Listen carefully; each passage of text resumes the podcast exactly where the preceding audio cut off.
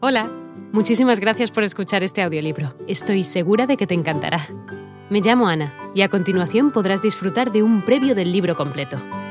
Si te gusta lo que escuchas podrás descargártelo completamente gratis desde mi web, www.escúchalo.online. Un abrazo. Dijo Joven, y si no, no lo hagan. El Getty comenzaba a preocuparse así que convocaron a un simposio especial sobre el Kuros en Grecia. George Despinis, el director del Museo de la Acrópolis en Atenas, al ver el Kuros quedó pálido.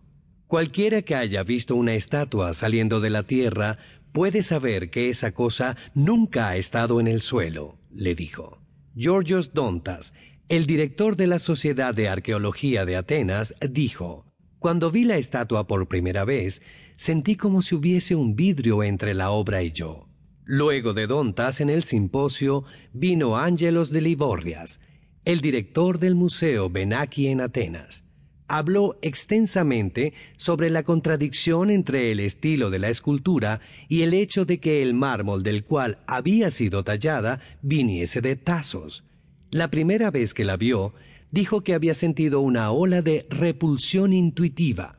Para cuando había terminado el simposio, el consenso entre muchos de los participantes era que el Kuros no era lo que se suponía debía ser.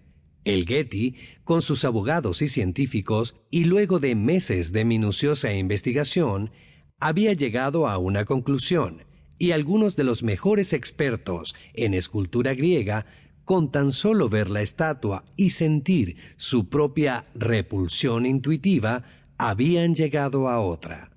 ¿Quién tenía la razón? Poco a poco, el caso armado por el Getty comenzó a desmoronarse. Las cartas que habían usado los abogados del Getty para rastrear cuidadosamente el Kuros hasta el médico suizo, por ejemplo, resultaron falsas.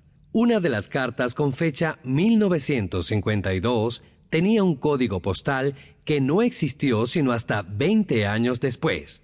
Originalmente, la conclusión del Getty, luego de largos meses de investigación, era que ese Kuros era del estilo de Anavisos. Pero mientras más la veían los expertos griegos, veían que era una sorprendente imitación de diferentes estilos de diferentes lugares y períodos.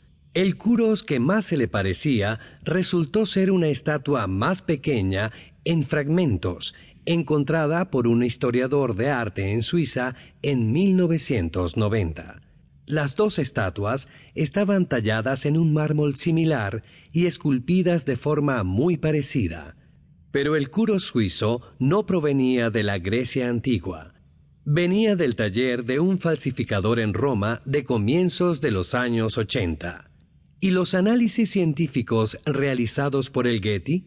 pues resultó que al hacer más análisis, otro geólogo concluyó que podía ser posible avejentar la superficie de una estatua de mármol de dolomita en un par de meses usando moho de papa.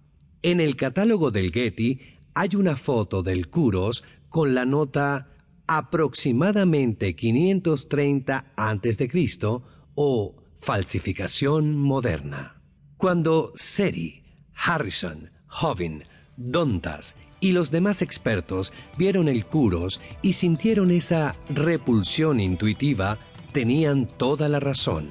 En los primeros dos segundos, en una sola mirada, pudieron entender más sobre la esencia de la estatua que lo que había podido lograr el equipo del Getty al cabo de 14 meses. Blink trata sobre esos primeros dos segundos. Rápido y frugal. Juguemos un juego de apuestas muy simple. Frente a usted hay cuatro mazos de cartas, dos rojos y dos azules. Cada una de las cartas puede hacer que usted gane o pierda una suma de dinero. Usted debe voltear las cartas de cualquier mazo una a la vez de forma tal que maximice sus ganancias. Lo que usted no sabe al principio es que con los mazos rojos las recompensas son altas, pero cuando pierde, pierde mucho. En verdad, solo puede ganar con las cartas de los mazos azules, que ofrecen un ingreso constante de 50 dólares y penalidades bajas. ¿Cuánto tiempo le tomará descubrirlo? Un grupo de científicos de la Universidad de Iowa encontró que luego de unas 50 cartas, la mayoría de nosotros comienza a desarrollar un presentimiento. No sabemos por qué preferimos. Hola de nuevo. No está mal para ser solo una pequeña muestra, ¿verdad? Si te ha llamado la atención, recuerda que encontrarás este audiolibro completo y gratis en www.escúchalo.online.